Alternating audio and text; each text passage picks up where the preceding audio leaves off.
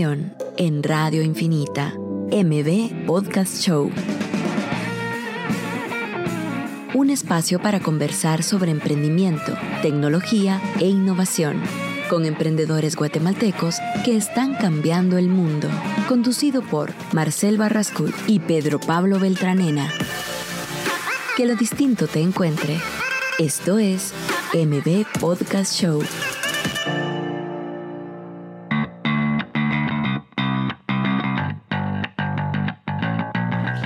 Buenos días, y estamos en otro martes de M Podcast Show. Eh, pero Pablo, buenos días, ¿cómo estás? Muy bien, Marcel, aquí listo para el programa 25, si no estoy mal. No, 26. 26. 26. Eh, pues listo, creo que viene un tema interesante para bastantes personas que están interesadas en, en cómo Aprender. usar su dinero. Ajá. Eh, creo que por ahí, por ahí empieza el tema. Eh, creo que es un tema relacionado también con el emprendimiento, al final Sí. de cuentas. Entonces, emocionado. Sí, tenemos a, a Jorge García, que es el fundador de Bursátil. Es una empresa que se dedica a capacitar a cualquier persona, ya sea que tengas conocimientos técnicos o no, sobre el tema de la bolsa de valores de Estados Unidos. Entonces, tenemos un fundador de una empresa, o sea, un emprendedor y también un capacitador que es para apoyar a las personas a que los que tengan tal vez, no sé, dinero extra, ahorros, que quieran invertirlo en algo eh, emocionante como son las acciones de la bolsa de valores de Estados Unidos, pues se puede meter en Bursátil. Eh, Jorge, ¿cómo estás? ¿Qué tal Pedro Pablo? ¿Qué tal Marcel? Gracias por, por eh, hacerme tiempo de estar aquí en, en este programa. No, buenísimo, buenísimo, buenísimo. Les Qué agradezco gustazo. mucho. Vamos a, a platicar acerca del emprendimiento y de las inversiones en Wall Street y cómo se pueden aplicar, ¿verdad? Cabal. Genial. Así es. Mira, es el episodio número 26 y obviamente nos gusta mucho empezar con el tema de las luchas del día a día de un emprendedor. Entonces, Jorge, si tenés alguna lucha eh, en el tema de cómo es que has ido desarrollando tu negocio, eh, la parte de mercadeo, cómo ha sido la, la parte de los procesos, contanos cuál es la lucha más reciente que has tenido en Bursátil. Ah, ok. Eh, siempre dentro de la parte del, del emprendimiento, pues uno se va desarrollando y abriendo nuevos mercados. Entonces, eh, por ejemplo, una de las luchas más difíciles que me ha tocado llevar ahorita o más recientemente ha sido eh, abrir mercado en, el, en Panamá. Ah, ok. Abrir mercado panameño. El mercado panameño es un mercado muy, muy difícil y muy restrictivo. Entonces, eh, desde que te levantas, estás pensando, ¿y ahora qué? ¿Y ahora con qué van a salir de la superintendencia? ¿Y ahora qué va a pasar? ¿Verdad? Entonces, eh, lamentablemente, tal vez uno de emprendimiento lleva eh, los procesos o quisiera que las cosas pasaran mucho más rápido de lo que el sistema lo, lo, Lo permite. lo permite, ¿verdad? Exacto. Entonces, a veces uno pues viajo a Panamá y me quedo allá una semana, dos semanas y, y solo por una firma y hay que esperar que salga otro trámite. Ah, o sea, Sí. sí. es bien complicado. Sí, era un tema que hablábamos hace ratos, pero Pablo, de- del tema de los tiempos, que nosotros los emprendedores lo sentimos mucho más lento que la persona que nos, o un proveedor o un posible cliente. Así en tu caso ahorita. Así eh, es, mira. Y, y- así temas. es en, en varios países, ¿verdad? En, en varios países. Eh, eh, todo lo que es burocracia, todo lo que es burocrático para un emprendedor está demas, va demasiado Sí. lento, ¿verdad? Nuestro ritmo de, de trabajo para un emprendedor siempre es mucho más rápido del, del, del- del normal, ¿no? Del, tiempo normal. Sí. Sí, y, era un tema que hablamos con, con, con, la- con hace, creo que dos episodios, de, de las limitantes de la parte de la, buro- de la burocracia entre las instituciones legales para la constitución de empresas, eh, para los emprendedores que están empezando ahorita. Sí, no solo aquí, sino en cualquier país, bien como escuchamos. Creo que eso es, eso es algo que, tenemos que tener todos en cuenta, de que igual si viene una estrategia de expansión para cualquiera de los negocios que están creciendo, saber de que estas, esas limitantes no solo, no solo es acá porque están en Guatemala, Exactamente. sino que nos vamos a ir a tomar a los cualquier países, país. Y hay que estar preparado para eso, ¿verdad? Entonces, tal vez yo sí no estaba preparado, para- porque uno dice, bueno, uno piensa que siempre el, el país en la parte de burocracia, el país de uno es el peor, ¿no? Entonces, cuando vas a otros países y vas a, y te topas con otra realidad, pues completamente eh, eh, diferente en muchos aspectos, pero en la parte de la burocracia todo es igual. Exacto. ¿verdad? Todo es igual. Hay que esperar que la señora que te atiende eh, se termine su atolito y su tostadita para que te atienda. Cabal. ¿verdad? ¿Y qué crees que, o sea, qué le recomendarías a la gente? O sea, tal vez aprendiste algo de esta lucha, el, el estar esperando una semana para una firma. ¿Qué crees que nos aconsejaría si en dado caso nos toca algo similar? Eh, claro, el- lo que yo he tomado principalmente es de que eh, la medición de los tiempos no tienen que ser uno tal vez tan optimista, ¿verdad? Ok. Tan optimista. Es decir, eh, tenés que poner los pies sobre la tierra, ¿verdad? Sabes que estás en, en Latinoamérica donde los, los gobiernos pues, eh, y la burocracia está muy enraizada, muy, muy metida. Y tienes que calcular más, pues, extensiva, más, hacer más extenso ese, proceso. Esto sería precisamente lo que crees que pudiste haber hecho mejor ahorita claro, a la hora de exactamente. con esta adversidad. Sí, porque, por ejemplo, en Panamá hay una ley en la cual eh, Airbnb no se puede utilizar menos de, de, 45 días. Entonces, ah, okay. si te vas a quedar en Panamá, eh, menos de 45 días tienes que pagar hotel. Okay. No puedes pagar un Airbnb. Entonces, eso a nosotros nos aumentó los costos, porque según yo solo llegaba a firmar un documento y no, o sea, te tenés que tardar mucho, mucho más tiempo. Entonces, eh, no sabes si son 45 días o menos de 45 Wow. días o en un hotel o, o Airbnb. Entonces, ya. Qué, qué valioso saber eso Cuesta. para las personas que viajen a Panamá, abrir lo que tengan que ir a abrir a Panamá. Claro. Eh, una otra pregunta sería en temas legales, como que qué, qué dificultades te topaste a la hora de ir a abrir una empresa allá o qué Bueno, vehículo legal. Ok, el- en temas legales el problema no, no, no radica tanto en, en cuanto a, a- a- a forma y fondo, porque Sí. es casi el mismo proceso que se sigue en Guatemala. Es un poco más tardado realmente, Ajá. ¿verdad? Porque existen muchas verificaciones. Eh, En Panamá, pues para nadie es un secreto que, que hay mucho capital de dudosa procedencia que se maneja allá. Entonces, este tipo de negocio principalmente eh, se presta mucho a eso. Entonces, te investigan, eh, Regulaciones. regulaciones, te examinan inclusive, ¿verdad? Tienes que hacer ahí unos exámenes en- ante la superintendencia para, para ver si lo que estás diciendo, pues sabes de lo que estás hablando, Ajá, ¿verdad? No ajá. solamente sos una empresa de fachada, cuestiones así, ¿verdad? Entonces, ajá, exactamente. Ajá.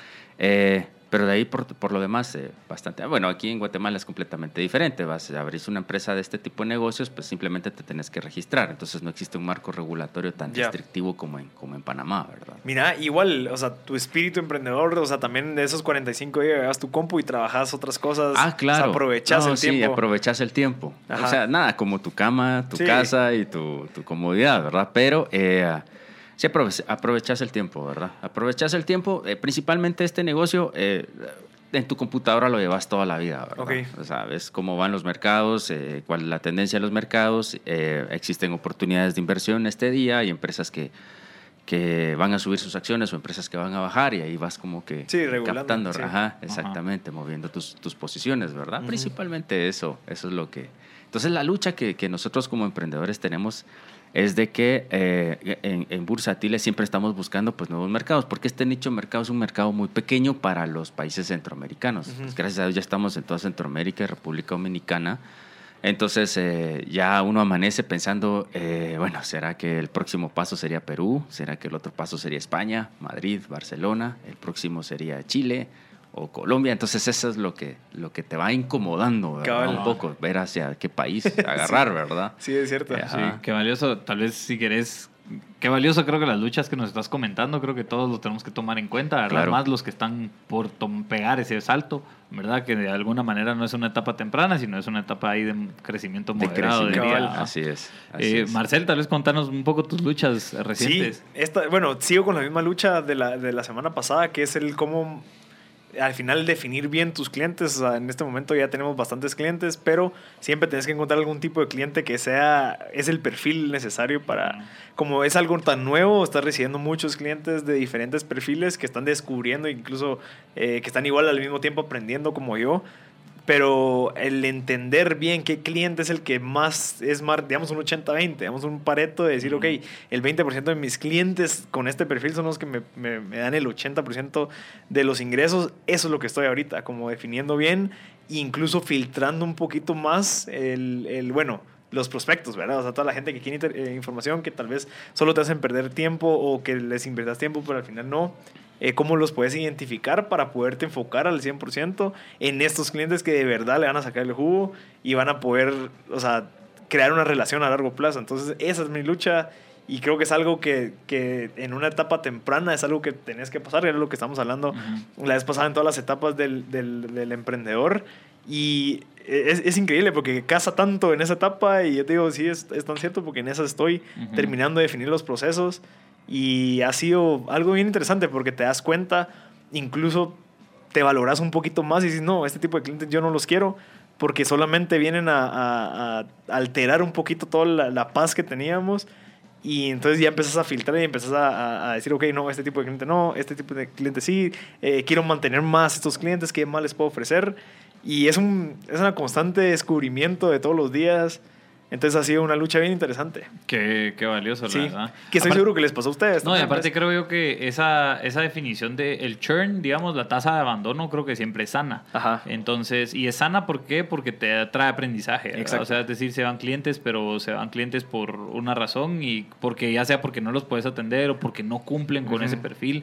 Y entonces, en la medida que vas teniendo esa tasa de abandono, solo vas perfilando cada vez mejor a tus clientes. Exacto. ¿verdad? Yo creo que eso es un aprendizaje muy valioso. Sí, y también fíjate que algo nuevo que acaba de surgir es que acabo de, de empezar con mi coach personal Ajá. de vida porque estaba hablando con Carlos Castillo, que es un coach eh, mejor- o sea, reconocido aquí en Guatemala, y dice, mira, la gente buena, o sea, la gente que está destacando, la gente que tiene buen, buen alto rendimiento, es la que necesita un coach, no la gente que está mal, no es la gente que, que crees que por...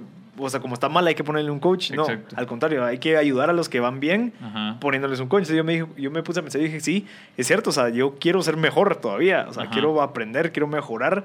Entonces lo que tengo que hacer es invertir en mí mismo para que me ayude a llegar a ser esa persona o acelerar este, ese proceso. Y eso es lo que estoy haciendo. Y creo que es algo, o sea, hoy fue mi primera sesión, súper interesante porque las preguntas que te hace esa persona te hacen cuestionarte un montón de cosas que dices, ok, yo pensé que eso estaba bueno, eh, tal, o yo no me había puesto a pensar en eso, entonces te hace despertar esa como, como curiosidad que por el día a día que vas, de tanto día operativo, que ventas, que reuniones y todo, no te tomas el tiempo en, en voltear a ver y hacer una introspección de lo que estás haciendo. Entonces me ha ayudado bastante. Es un coach con un enfoque de performance. Sí, ¿Sí? exacto, sí. Sí, sí. Es un life coach que va enfocado a performance. Ya. Ajá, entonces sí. Que sí, ajá. Sí, bueno, pero Valo, antes de ir al primer corte, ¿cómo, ¿cómo te fue en la mudanza de oficina? Pues bien, la verdad es que ha sido, ha sido bastante valioso el cambio de oficina. Es un lugar más amplio, es un lugar más, digamos que con una dinámica de trabajo en, en el lugar, donde hay más, hay más empresas haciendo lo mismo. Eh, yo diría que una de las cosas que- de las que me siento orgulloso con el equipo es de que a pesar de cambiarnos de lugar, la dinámica de trabajo sigue siendo igual y quizás mejor. ¿verdad? Ok. Eh, como que creo que no es una determinante y es uno de los aprendizajes importantes en que no importa dónde estés, igual tienes que seguir trabajando, ¿verdad? O sea, puedes estar ya sea en un café barista o en un café, en un café y de verdad tenés que estar trabajando como igual hoy en una oficina lo vas a Exacto. estar haciendo. Entonces, Exacto. creo que vienen uno, mu- mu- o sea, muchos aprendizajes basados en ello, ¿verdad? que creo que es, es importante solo mantener el enfoque, no importa dónde estés, para seguir trabajando. Y creo que eso nos ha dado un poco esta lección de mudarnos de oficina. Sí, y al- algo, o sea, a pesar de esto, algún error que cometieron al momento de mudarse, como, o algo que creas que nos puede recomendar a nosotros al momento de, de- de estar en esa posición. Eh, pues yo creo que solo calcularlo bien en el presupuesto no es, lo hicimos bien y creo que eso es algo que hay que hacer bien porque te puedes balancear si en dado caso tu flujo de caja no, no te pega para Exacto. cosas que no tenías contempladas como parqueos o eh, mobiliario o servicios, etcétera que creo que puede ser útil el poderlo tener bien presupuestado para que a la hora de que suceda un cambio pues no haya ningún problema en el cash flow. ¿verdad? Sí, ¿ustedes han tenido alguna simil- una situación similar de cambio, mudanza de, de oficina? Eh, dentro de Guatemala, eh, lo que tuvimos que hacer es cerrar la oficina. Ok. Empezamos a tener problemas de delincuencia, extorsión, cuestiones así. Entonces, eh, nos quedamos solamente con oficina en, en- en Panamá. Ah. Y ahorita estamos abriendo una en, Estados Unidos. Ah, ok. Ajá, en bueno, sí. Nueva York. y es un proceso, pues. al ah, es un proceso larguísimo. Ya en Panamá llevamos un año en estas vueltas. Entonces, sí, Va. está costando. Perfecto, Jorge. Pero Pablo, sí. vamos a ir al primer corte y les dejamos el número de WhatsApp. Sin dado caso, pues ahorita que empiezan las preguntas, nos pueden escribir al 5740.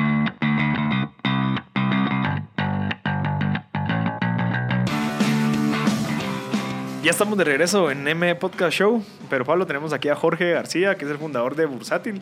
Y pues tenemos el espacio ahorita de preguntas y respuestas. Le recordamos que nos pueden escribir al 5741-1290. Si en dado caso tienen alguna duda sobre el tema de la Bolsa de Valores de Estados Unidos. Y quería empezar con una pregunta, Jorge.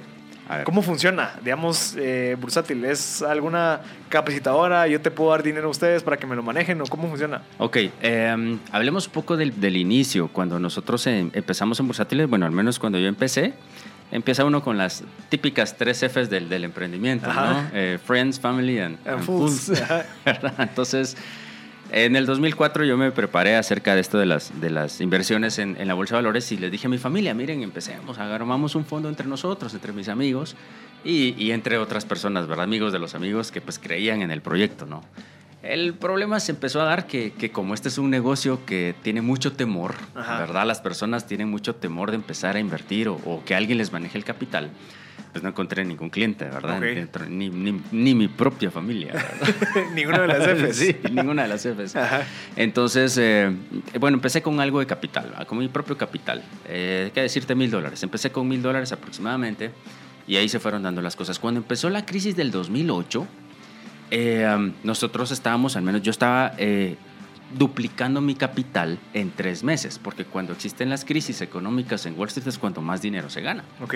Entonces, en tres meses yo estaba duplicando el capital. Entonces, yo quería decir, bueno, no, no necesito que, que más personas se metan a esto o hacer más captación de capital para aprovechar pues, eh, el momento, ¿no? Entonces, ahí encontré yo eh, el, un nicho de mercado, ¿verdad? La gente que no tenía conocimiento, que no sabía de esto, eh, em- empezar pues como que a entrenarlo y a crear una, una cultura de, de inversión, ¿no? Ya. O sea, tenemos culturas de consumo a vasta edad, pero crear una cultura de, de- de inversión, eso fue lo que nosotros eh, encontramos y es lo que nosotros estamos impulsando. Entonces, ¿cómo funciona Bursátil? Forma funciona de dos formas, bueno, de tres formas. La primera, eh, nos puedes dar capital, nosotros lo vamos moviendo, vamos dando- al final del año pues te damos los rendimientos. Eh, también te podemos entrenar, ¿verdad? Que es en esta ocasión lo que nosotros queremos, eh, entrenar a las personas para que formen su propia firma, por ejemplo, de, de- de emprendimiento en materia de, De portafolio, de administración de portafolios de inversión, ¿verdad? ¿Verdad? Y la tercera forma, pues, eh, ponernos la competencia, ¿verdad? ok. Una de mis preguntas, Jorge, es precisamente cuál es tu background, o sea, ¿por qué, digamos, llegaste al donde estás hoy? Eh, ¿Qué estudiaste? ¿Qué know-how tenés y cómo lo adquiriste? Ok, eh, cuando uno estudia este tipo de mercados, principalmente aquí en Latinoamérica, no existe una institución que te pueda enseñar precisamente este tipo de negocios, porque el mundo está formándose o está cambiando un mundo de nichos, ¿no? O sea, sos especialista en este preciso, en este, en este puntito, ¿no? Yo, yo escucho el programa de ustedes y, y veo aquí que vienen pues emprendedores, eh, acaban de venir unos de, los de Panito y acaban de venir, entonces son especialistas en su producto, ¿verdad? Son muy especialistas en su propio producto, entonces... Eh, yo vine y me especialicé precisamente en las inversiones en, en materia de Wall Street, principalmente en las inversiones en, en- en el mercado de Wall Street, en Chicago y en eh, Nueva York. Eh, The Options Institute eh, Council es un, es, un, es un lugar donde pues, te va entrenando precisamente solo en el producto que ellos van manejando, que son las opciones sobre las inversiones. Entonces, eh, ahí te vas como que preparando, ¿verdad? ¿Cuáles son este las, cómo de- las opciones? las opciones son derivados financieros de las acciones. Por ejemplo, ¿quieres comprar? Eh, no. ¿Querés comprar? Las opciones son productos que se van, son como que tus primos, ¿verdad? O sea, son de la familia, tienen las mismas costumbres, unos caen bien, otros caen mal, pero llevan tu mismo apellido. Ok. Apple, por ejemplo, es una, acción- una acción que, que se mueve bastante bien. Bueno, que ahorita en, en- en- Wall Street se mueve mucho la acción de Amazon, ¿verdad? Por, por toda la revolución que está haciendo. Todo, es, todo lo que genera noticia, pues genera movimiento en el precio de las acciones.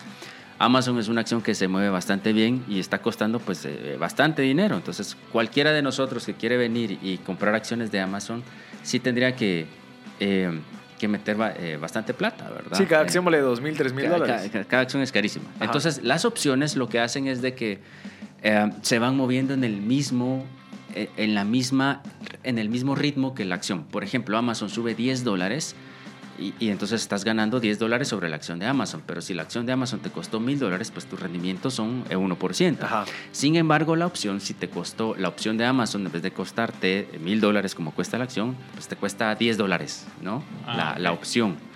Entonces, si Amazon se mueve 10 dólares en la acción eh, y la opción pues tiene, eh, tiene un beta de 1, quiere decir que de 10 dólares la, acción, la opción también sube de otros 10 dólares, ¿me entendés? Pero la diferencia está en la cantidad invertida. El rendimiento en cantidades absolutas es lo mismo. Es 10 como un dólares espejo, pues, va funcionando es como un apalancamiento, ¿verdad? Es un espejo. Entonces la acción de Amazon se mueve 10 dólares, pero de 1000 dólares. En la opción, la opción se mueve también 10 dólares, pero tu capital fue de 10 dólares. Entonces estás duplicando tu inversión ¿verdad? Obviamente en- con, con menos cantidad de dinero. Y esa opción que ¿verdad? representa, o sea, las acciones es una participación de es la una empresa, parte alícuota. Pero la, de una la opción, La opción representa el movimiento potencial del precio de la acción. O sea, Wow. no estás comprando una acción, estás Ya. comprando lo que la acción se va a mover. Sí, es decir, Wow. es decir, por ejemplo, cada lo que como esta película donde se estimaba que iba a haber un cambio hacia abajo. Big Short. En- en- exacto, entonces si, si apostabas Claro. hacia el cambio hacia abajo y el cambio hacia abajo sucedía, entonces ganabas porque habías precisamente apostado al cambio hacia abajo. Así es, pero contra exactamente. quién apostás o qué, o asegurás A la tendencia.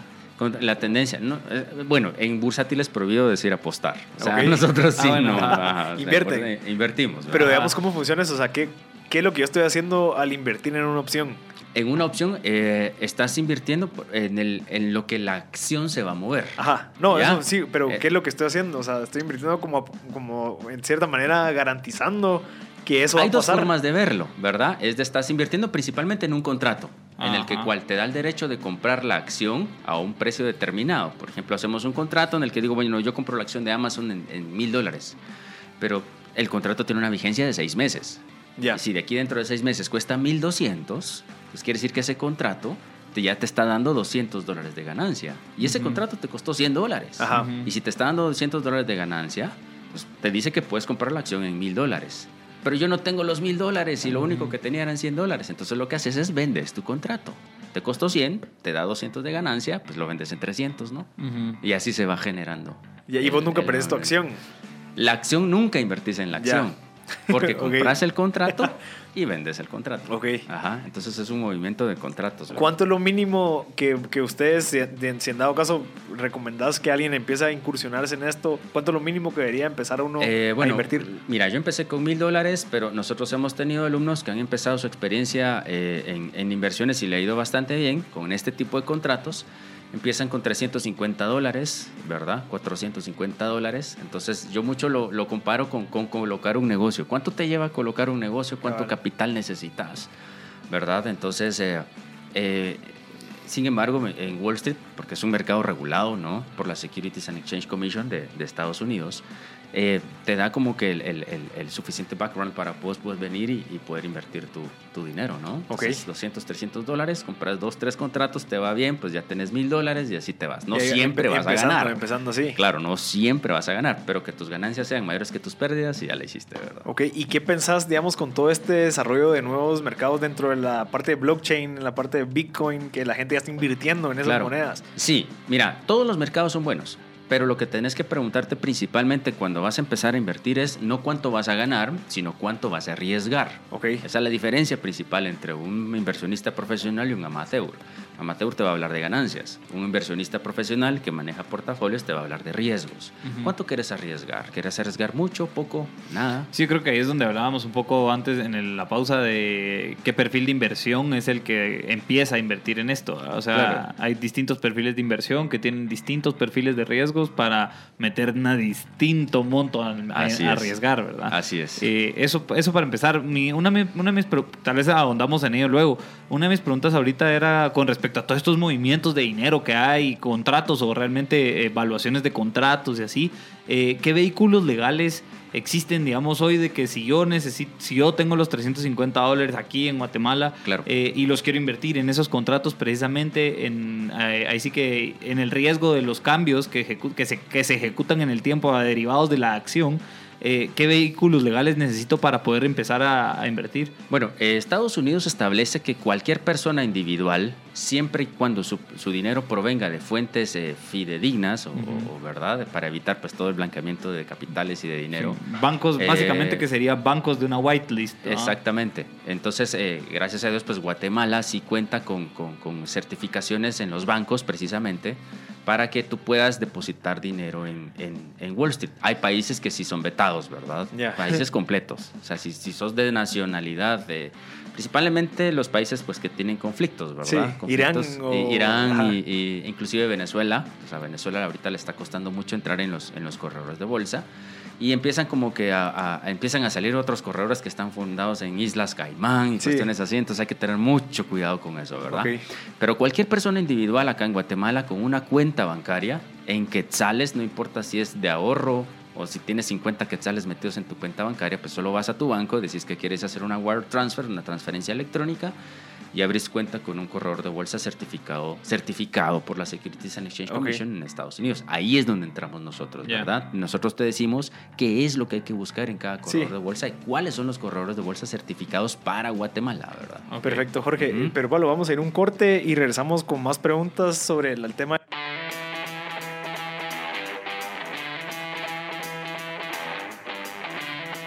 Ya estamos de vuelta aquí en el tercer segmento de M Podcast Show. Tenemos a Jorge García, que es el fundador de Bursátil, y eh, nos está contando un poquito sobre todo el desarrollo de cómo se puede convertir una persona en un inversionista en la Bolsa de Valores de Estados Unidos. Y una de las preguntas que tenemos pendientes con Pero Pablo es cómo podemos traer ese dinero. Digamos, compramos acciones baratas de Amazon y de la nada tiene un pico porque y, descubrieron eh, o están desarrollando carros eléctricos y nos entran, no sé, 150 mil dólares. ¿Cómo hacemos para traer ese dinero a mi cuenta del banco industrial? Sí, yo creo que, yo creo que poniendo, poniendo en resumen, creo que ya nos había explicado de cómo se va el dinero de Guatemala. Claro. Eh, Con tener una cuenta de banco y que tengas un corredor de bolsa certificado para Guatemala en Estados Unidos y que empiece a tener una relación pues ya con esta persona de cómo se empieza a decidir dónde invertir.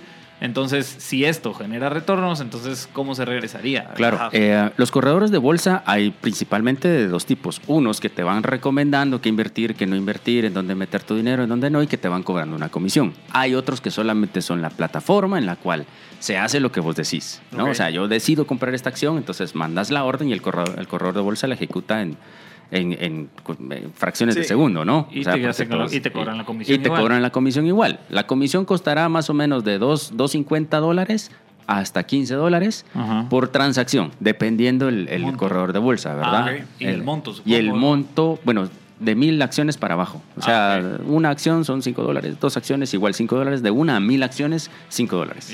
¿Verdad? Eso ya es, ya es de cajón. Entonces, esos corredores de bolsa pues no se meten en las decisiones que vos tomás, sino que uno es el que va capacitándose y, y- y tomando sus propias decisiones. Y la cuenta la puedes abrir directamente desde acá, desde Guatemala. No necesitas intermediarios o una casa de bolsa, nada. Lo que sí necesitas de Guatemala es únicamente el sistema bancario, ¿verdad? Sí, que es los bancos que ya tenemos aquí. Claro.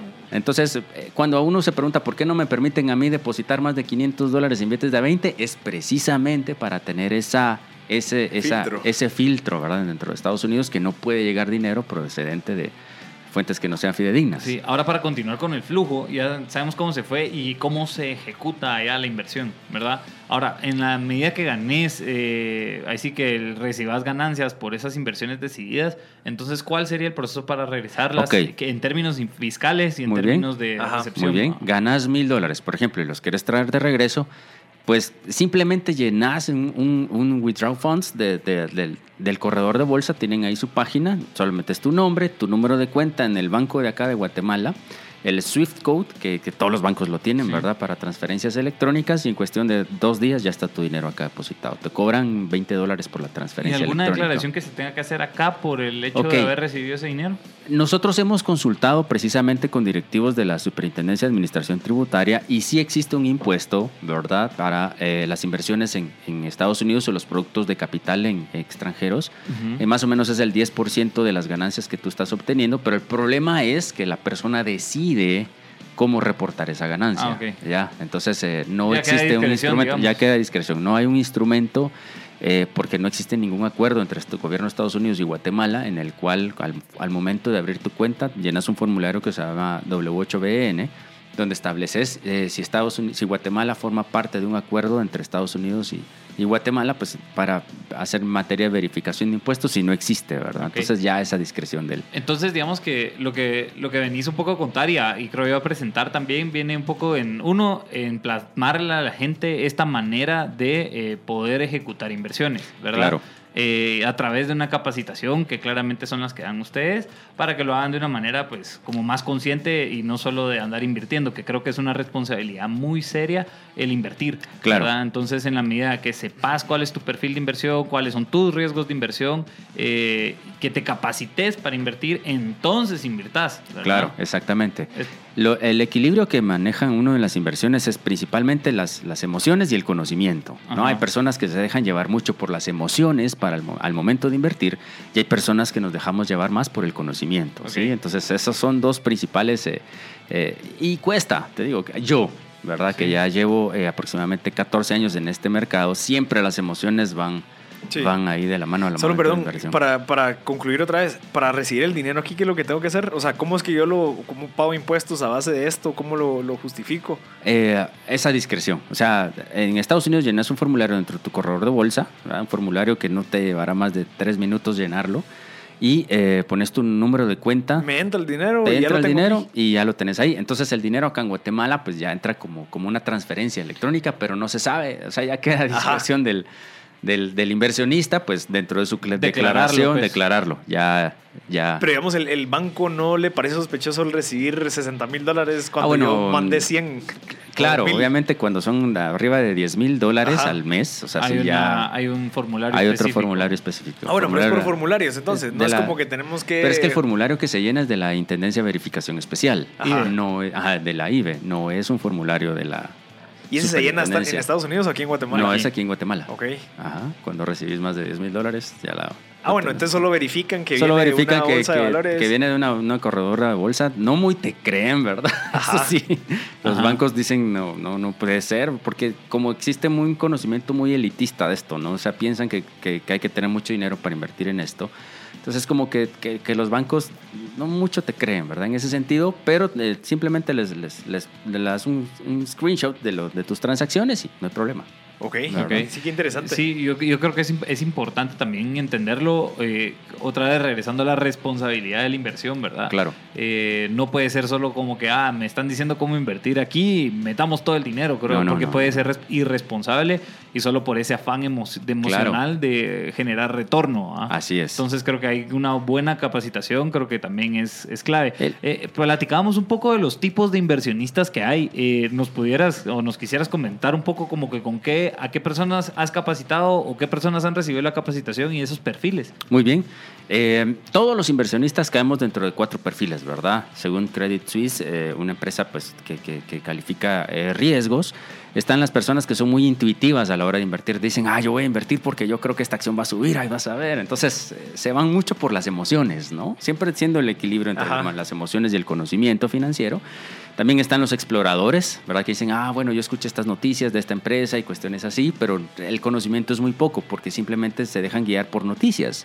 En Bursátil, para nuestros portfolio ma- managers, tenemos la política que es prohibido ver noticias. Ah, ok. O sea, nosotros tenemos prohibido ver noticias. ¿Por Y qué? entonces, ah, ajá, noticias. ¿Por qué? Porque todos los eventos que nos llegan por medio de las noticias son eventos históricos, ya pasaron, ¿verdad? Ya.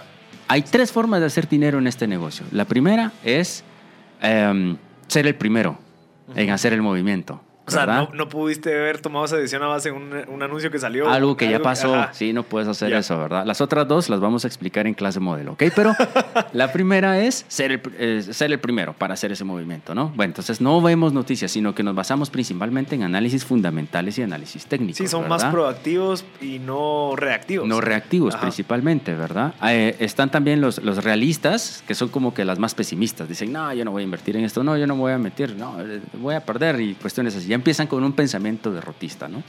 Nosotros lo que buscamos principalmente es a los, a los inversionistas estratégicos, ¿verdad? Que hacen o tratan de hacer sus emociones a un lado y em, invierten simplemente pues utilizando su conocimiento. Increíblemente, eh, a las mujeres, por alguna razón, les va mejor que a los hombres al, en- en- al momento de invertir, ¿verdad? ¿Por qué?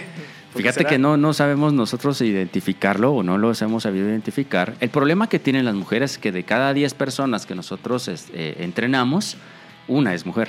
Ya. O sea, Nosotros no les hace falta esa confianza de decir, Eh, yo quiero hacer eso, eh, eh, eso es para mí. Sí, o sea, tal vez ese reto, ¿verdad? Ese- como nosotros somos bien competitivos, los otros los hombres ¿verdad? somos bien competitivos en todos los aspectos. Eh, eh, tal vez el, el aspecto financiero es un aspecto que nos, nos está muy enraigado en nuestro ego, tal vez. ¿verdad? Sí, yo creería, digamos que mi experiencia es sí un poco precisamente distinta en el donde tengo una socia mujer que precisamente es la que lidera las finanzas eh, y de la cual, digamos que le encargamos la parte del portafolio para temas eh, prioritarios de inversión. Claro. ¿Verdad? Entonces creo que más que todo, yo en lugar de hacer esa dicotomía, eh, invitaría pues a las mujeres precisamente a, que, a que se unan a, participar en, en, estos, en estos retos, pues creo que le puede ser de bastante utilidad y, de bastante conocimiento a adquirir para poder y, es increíble, el, eh, o sea, yo me he estado dando cuenta en los últimos dos años lo increíble que son las mujeres de verdad para un montón de temas administrativos, o sea, de, de que solo es cuestión que se lo crean. O sea, yo sé que no estamos hablando ahorita de este tema, ¿ves? pero de verdad, el, yo me he dado cuenta, digamos, ahorita si te das cuenta, muchas películas están como, como empoderando a la mujer para que se den cuenta que de verdad sí se puede, entonces que se lo crean y y realmente se necesitan más personas, ya sean hombres. Creo que radica principalmente en las mujeres de que las mujeres pueden tener varios objetivos al mismo tiempo. Cuando tú estás invirtiendo en Wall Street utilizas mucho la creatividad, ¿no? Basada en conocimientos ves muchas gráficas, ves osciladores, ves indicadores de tendencias, ves promedios móviles, ves muchos indicadores al mismo tiempo. Entonces, las mujeres son como que más capaces, ¿verdad? Eh, eh, pues natural, antropológicamente así estado demostrado que pueden manejar muchas cosas y muchos objetivos al mismo tiempo. Nosotros los hombres o, masticamos chicle o caminamos, ¿verdad? Una de dos.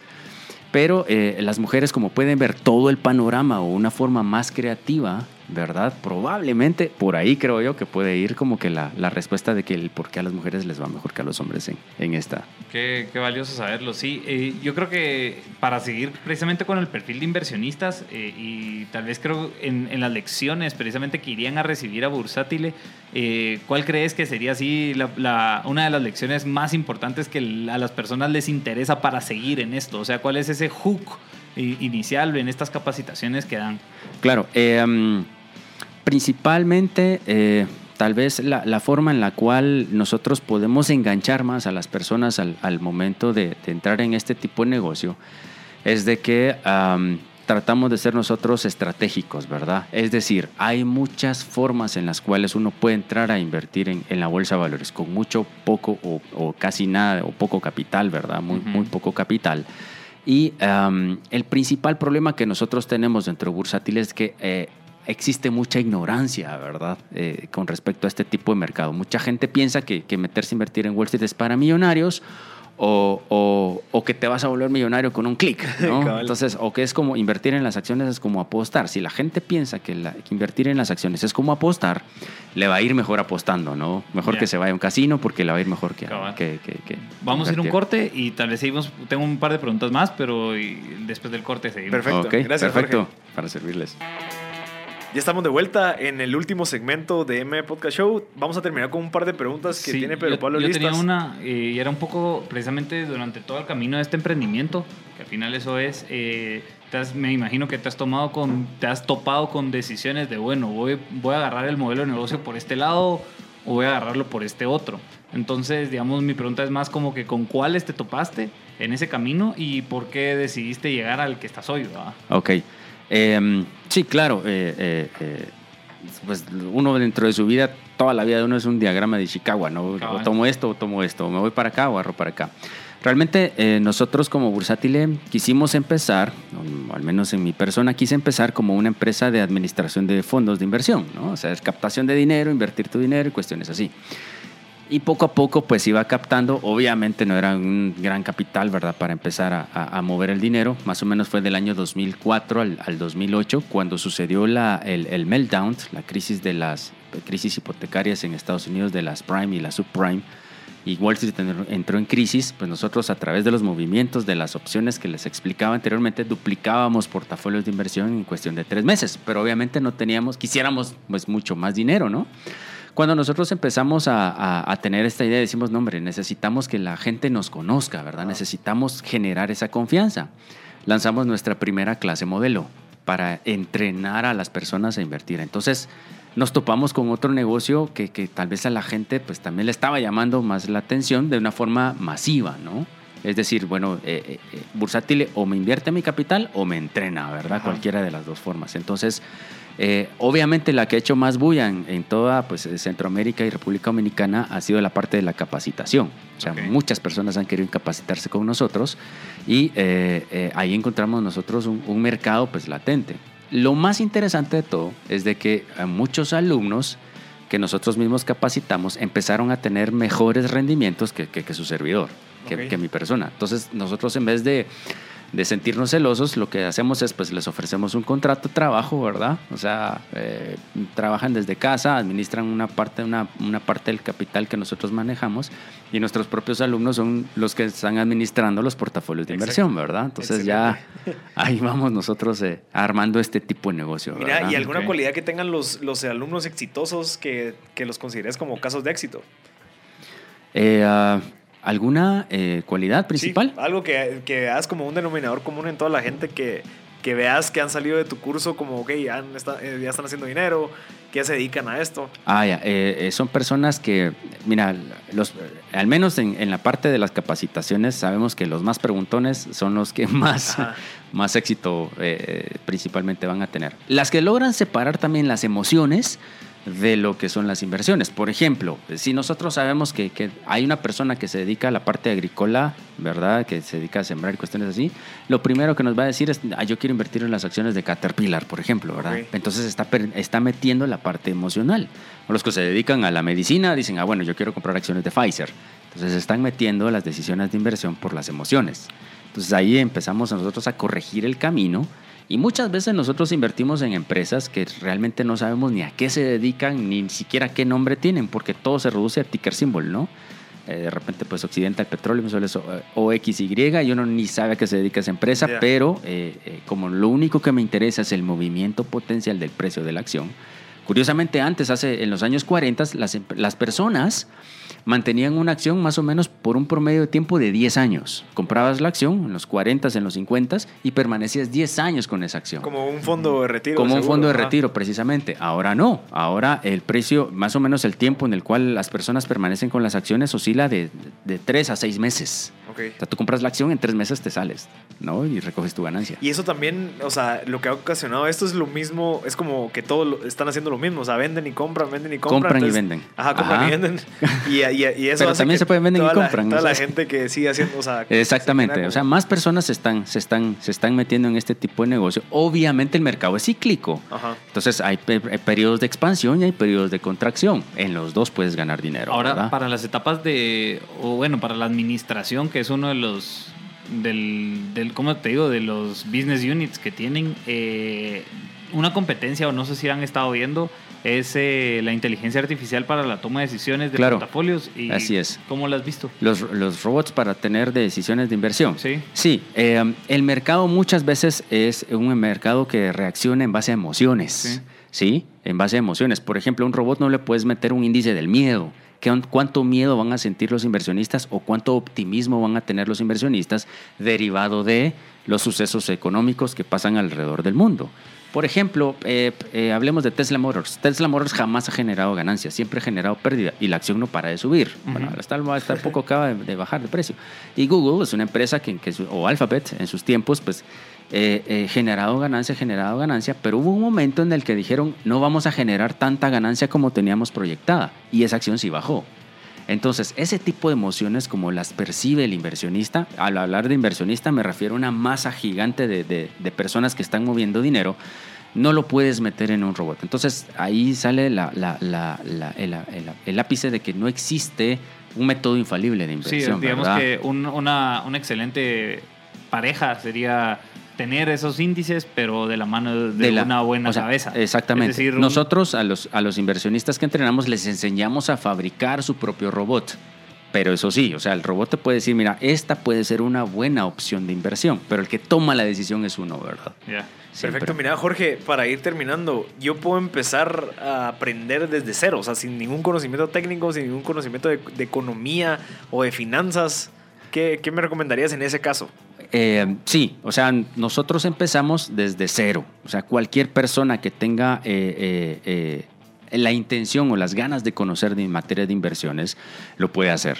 ¿Verdad? es increíble que nuestros alumnos más destacados hay arquitectos, hay dos biólogos, pues es una pareja de esposos que los dos son biólogos y, abogados, un portfolio manager eh, eh, que se llama Oscar Lacayo, que es de, El Salvador. Pues un saludo también a Oscar, hoy está cumpliendo años, ah, ¿verdad? Él es abogado, abogado y notario. Entonces, son personas que... que, que y, y, Wall Street no es diferente. O sea, si vas a Wall Street, a, a, a Merrill Lynch, cuando existía Lehman Brothers, cuando existía, que es en, en, el, en los tiempos en los que yo me entrené, eh, las personas que se dedicaban a esto, pues habían sociólogos, habían eh, personas que estudiaban las artes, pero que sabían de alguna forma, ¿verdad?, utilizar la creatividad y el conocimiento, se podían invertir. Y nosotros en la clase modelo empezamos desde cero. ¿verdad? Desde cero. ¿Y cómo funciona para recibir una clase modelo? ¿A dónde tenemos que escribir? ¿Qué es lo que tenemos que hacer? Ok, ahorita nosotros vamos a dar una clase modelo precisamente este sábado en Hotel Real Intercontinental. Si las personas quieren asistir, pues eh, sería bueno que reserven su cupo. Pueden llegar solamente así, es a las ocho y media de la mañana en Salón Roble, Hotel Real Intercontinental, o bien pueden escribir al 5862 eh, 1043, que es el teléfono bursátil, o llamar al 2363-0348 para reservar un cupo, Ok. ¿verdad? Y la entrada es completamente gratuita. En ¿verdad? este caso, que hay el sábado. Y si en dado caso el lunes quiero yo, que, que, que hay. Ok, después de nosotros recibir la de dar la clase modelo, en la clase modelo lo que nosotros hacemos es simplemente explicamos cómo administramos los portafolios de inversión. Damos tips de cómo administramos los portafolios. Si las personas creen que lo pueden hacer o nos entienden, ¿verdad? De la forma en la cual lo hacemos, si quieren empezar a, a invertir, eh, eh, y a empezar a formar su propio portafolio de inversiones, nosotros iniciamos con un diplomado de inversión en Wall Street, que empieza los días jueves o los días sábados, siempre en Hotel Real Intercontinental. ¿Verdad? Perfecto. Una, una, una cosa, ¿cómo el, tengo entendido que va a haber un giveaway de una beca? Eh, si no estoy mal, va a estar anunciándose en tres puntos y en las redes sociales de Radio Infinita para quienes, para quienes estén Claro, interesados. tenemos dos becas, dos, Dos becas, becas. para Radio Infinita. Una es a través de las redes sociales, ¿verdad? De, de- de Radio Infinita. Estén pendientes de las redes sociales. Va a salir una publicación el día de hoy para que las personas pues, que quieran